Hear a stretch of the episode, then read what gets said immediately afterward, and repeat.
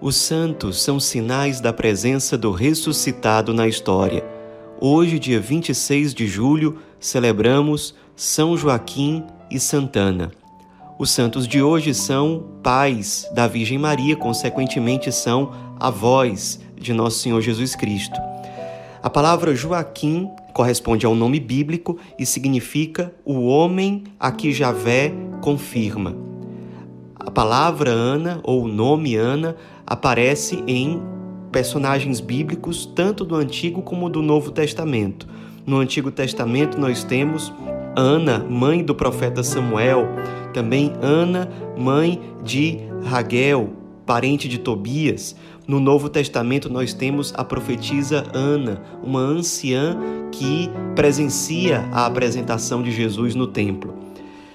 Os dois, nós conhecemos a vida deles especialmente por conta de um escrito muito antigo, muito conhecido e que exercia certa autoridade nas comunidades cristãs primitivas, chamado Proto-Evangelho de Tiago. Era muito conhecido pelos primeiros cristãos, mas não entrou no cânone das Sagradas Escrituras. Então, nesses escritos antigos que geraram uma certa tradição na igreja, Joaquim e Ana são apresentados como um casal judeu muito piedoso, muito fiel à fé judaica, que, como todos os judeus, aguardavam ansiosamente a chegada do Messias e a redenção de Israel.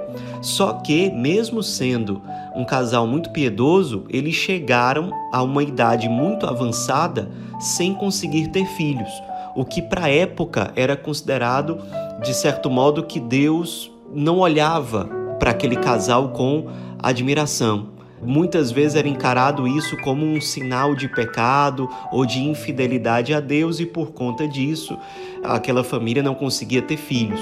Por outro lado, uma família muito numerosa era sinal da bênção de Deus sobre aquele lar. Então era um casal muito piedoso, mas que sofria por não conseguir ter filhos. Eles tinham uma boa condição financeira e tudo aquilo que eles conseguiam de lucro com os seus trabalhos era dividido em três partes.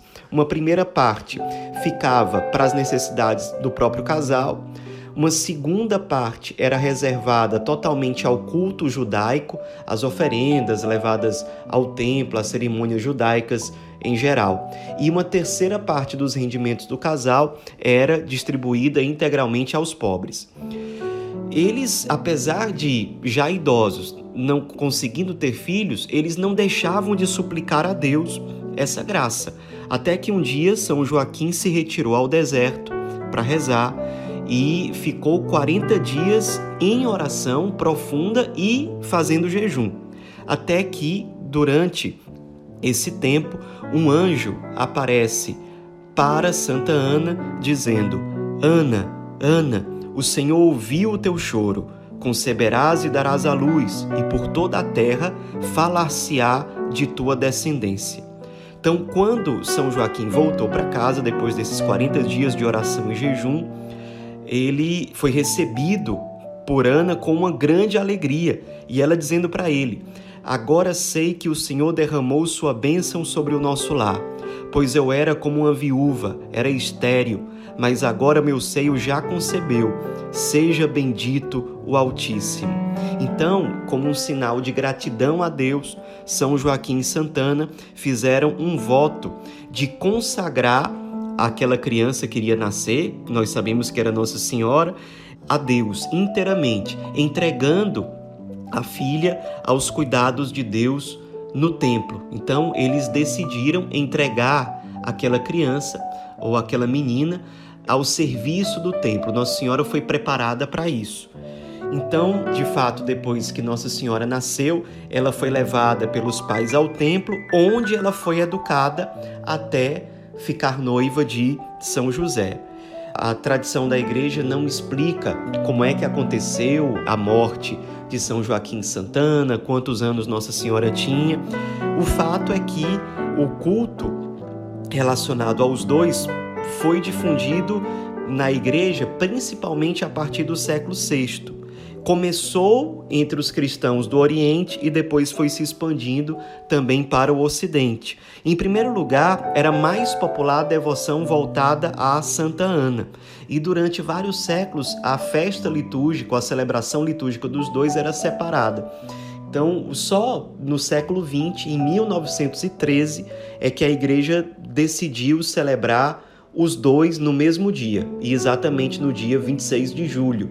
Então, não existe uma celebração separada de São Joaquim e de Santana, mas existe a celebração litúrgica de São Joaquim e Santana, pais da Virgem Maria, avós de Jesus Cristo. E exatamente por conta disso, neste dia 26 de julho, nós celebramos o Dia dos Avós.